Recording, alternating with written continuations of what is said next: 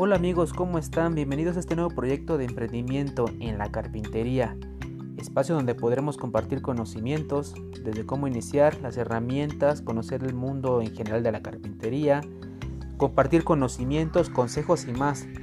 Obviamente que tú quieres saber para iniciar en este mundo tan bello en la carpintería. Comenzamos.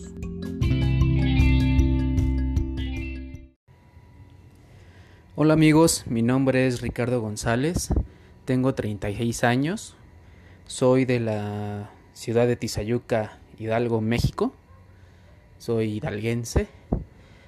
Em, pues no los quiero agobiar tanto con mi vida personal, este espacio es para que podamos compartir conocimientos, para que podamos compartir em, eh, prácticas que hemos hecho con la carpintería, para los que eh, pues están iniciando en esto. Y pues bueno, eh, les quiero compartir algo de, pues para que nos conozcamos un poco de cómo empecé yo en la, en la carpintería. hace dos años fue que yo, yo empecé. fue por por mera necesidad, necesidad y pues combinándolo un poco con, con hobby, porque eh, yo viví en la Ciudad de México, yo trabajé tres años en el Aeropuerto Internacional de la Ciudad de México. En ese tiempo, pues, pues yo, no, no necesitaba, aparte de que no necesitaba, o, no decirlo así tal cual que no necesitaba, pero pues yo no tenía tiempo para, para hacer otras cosas. Entonces eh, me recuerdo que en unas vacaciones eh, fui a comprar madera porque yo necesitaba una cabecera. Yo no, en mi cuarto, en mi recámara no tenía cabecera ni buró. Eh, nada, tenía, me acuerdo, un, un, escritorio donde tenía mi computadora, donde tenía ahí un modular pequeño, mi DVD. Recuerdo que que ese escritorio era de, de aglomerado. No era de la mejor calidad. Era lo que pues yo tenía en ese momento. Y pues es donde tenía mis cosas. La mayor parte de mis cosas. Obviamente tenía mi, mi closet. Y pues no necesitaba más. Pero al empezar a comprar varias cosas, tenía hay unas cosas arrumbadas en cajas, tenía libros, tenía eh, unos adornos, juguetillos que, por ahí que yo coleccionaba, pues necesitaba un mueble. Y yo me animé, yo me animé en hacer este mueble, mueble cabecera, como yo lo llamé. Eh, lo diseñé, primero obviamente lo diseñé, lo dibujé en un papel ahí en el trabajo, en un, en un rato que tenía. Ya lo traía en mente, era, pues quería que, que ese mueble o esta cabecera me, me sirviera para varios propósitos, ¿no? Entre ellos era pues para poner como librero, como buró y pues como cabecera, como adorno. Y pues la hice muy austera, la hice, recuerdo que fui a la maderería que estaba por la casa, por mi departamento. Recuerdo que, que fui, eh, compré unas tablas de, de pino, me acuerdo que era de pino de de 30 por, eh, por 2 metros 50. Compré tres tablas, me acuerdo. Y me acuerdo también que apenas si las podía cargar. Y pues van a decir, bueno, ¿y qué? ¿Cómo, cómo fue que pues, te animaste a hacerla? ¿Por qué no la compraste? En primera porque pues yo me creí capaz de, de hacerla. Yo anteriormente trabajé en una empresa donde hacíamos eh, racks para equipos de luz y sonido. Los racks son estos estuches donde puedes guardar eh, consolas de grabación, donde puedes guardar mascladoras, donde puedes guardar este, luces de escenario, instrumentos musicales. Eh, para, eh, para los que no nos están viendo, pues les describo. Para los que nos están viendo en YouTube, pues les dejo aquí unas imágenes de, de cómo son los racks. Y pues como se podrán dar cuenta, esos, esos estuches pues no, no, llevan gran, gran acabado estético, ya están, ya tienen un modelo, ya tienen un diseño, son madera con triple en este caso con forrados de, de ABS o de aluminio o de melamina. con perfiles de aluminio y pues hasta ahí. Y, y unos cuantos herrajes que son broches o esquineros y hasta ahí. Hasta ahí nomás. Entonces, pues yo me familiaricé con las herramientas, sobre todo eléctricas, como eh, sierra de banco, eh, tenemos ingletadora, con la ingletadora cortábamos eh, perfiles de aluminio, teníamos el, la sierra de corte de metálico, porque ocupábamos también metal. ¿Qué más? Ah, pues teníamos caladoras, teníamos, usábamos este, también las lijadoras, las rotorbitales y los router también para hacer las plantillas. Teníamos unas plantillas y pues teníamos que cortar también la madera con los router, me acuerdo. Y pues yo, yo estaba familiarizado. Eso es lo que más ocupábamos. Obviamente ocupábamos también herramientas eh, manuales, pero pues eran muy, muy básicas, martillos, desarmadores. Entonces fue por eso que yo me, me, me animé a, hacerlo. Y pues yo ya en casa tenía taladro, tenía desarmadores, tenía este eh, martillo. Lo único que compré para hacer ese proyecto, me acuerdo, fue unos esquineros de estos de la marca eh, Trooper, eh, que son muy útiles, por cierto. Son esos esquineros anaranjados que son como unas prensas esquineras y son muy de muy mucha utilidad para que para que las eh, las maderas o la madera que vamos a unir en este caso eh, pues no se te mueva y no te salga chueco y te salga un poquito más cuadrado el, el, mueble que vayas a hacer y pues yo me compré estas estas este, prensas pequeñas que también aquí les voy a dejar una una foto para que la vean. Y pues la armé, la armé el, mueble, así, nada más me acuerdo, son, aquí les voy a dejar una foto también del, del mueble, de mi cabecera que hice, mi primer mueble. Este, pues son dos tablas, tres, cuatro tablas y una, unas, unos espacios para poner libros y, y el celular a lo mejor y pues no le di ni acabado ni nada. Lo que, lo que se me ocurrió en ese momento, por mi casa hay un centro comercial y fui a buscar ahí una un papel tapiz que simulara madera, con dibujo de madera, y eso fue lo que le pegué. Le pinté las orillitas de color café con pintura eh, vinil acrílica, me acuerdo. Y hasta ahí.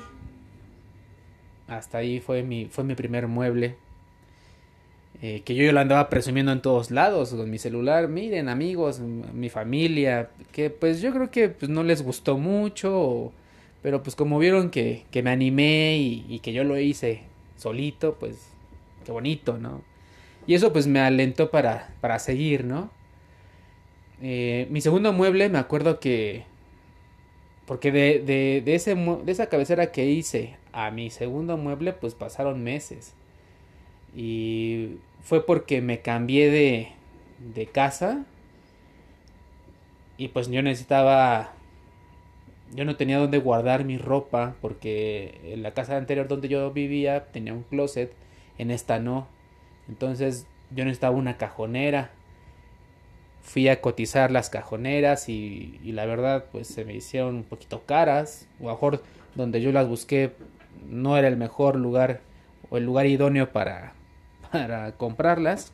Las, las vi caras y pues dije, ¿por qué no? ¿Por qué no? Pues volvemos a hacer un mueble, claro que sí. Pues ya hice uno, pues que no puede hacer una cajonera, vaya. Y pues sí, me lancé al, al Home Depot más cercano, a un home center. Y compré, me acuerdo, las hojas de triple y igual, obviamente como todos sabemos, o, para que un mueble se pueda hacer, pues tienes que hacer un diseño, ¿no? Con medidas y todo, espacios, más o menos como tú lo quieras. Busqué varios diseños en internet, me gustaron algunos, obviamente no podía replicar todos.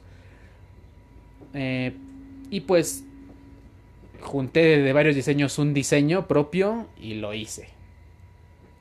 Compré la, como les digo, compré el triply, compré la, la, las, las, dos hojas, ocupé dos hojas, me acuerdo de triply. Eh, ahí mismo me hicieron los cortes. Ahí mismo me hicieron los, los cortes. Ah, porque también en, el, en, el, anterior proyecto, en el de la cabecera, pues eh, en la maderería me hicieron los cortes, que eran muy sencillos, obvio. Y en este, que era un poquito más detallado, porque ya llevaba cajones y dos puertas, pues ahí me, en el mismo home center que fui, pues me hicieron la, los cortes, ahí te los hacen. Y eso es un consejo para todos. Si, si van empezando en esto de la carpintería, pues eh, les aconsejo que, que si no tienen herramientas de corte, o sea, no necesitan tener un, grandes herramientas. Obviamente para un mueble necesitas cortes precisos.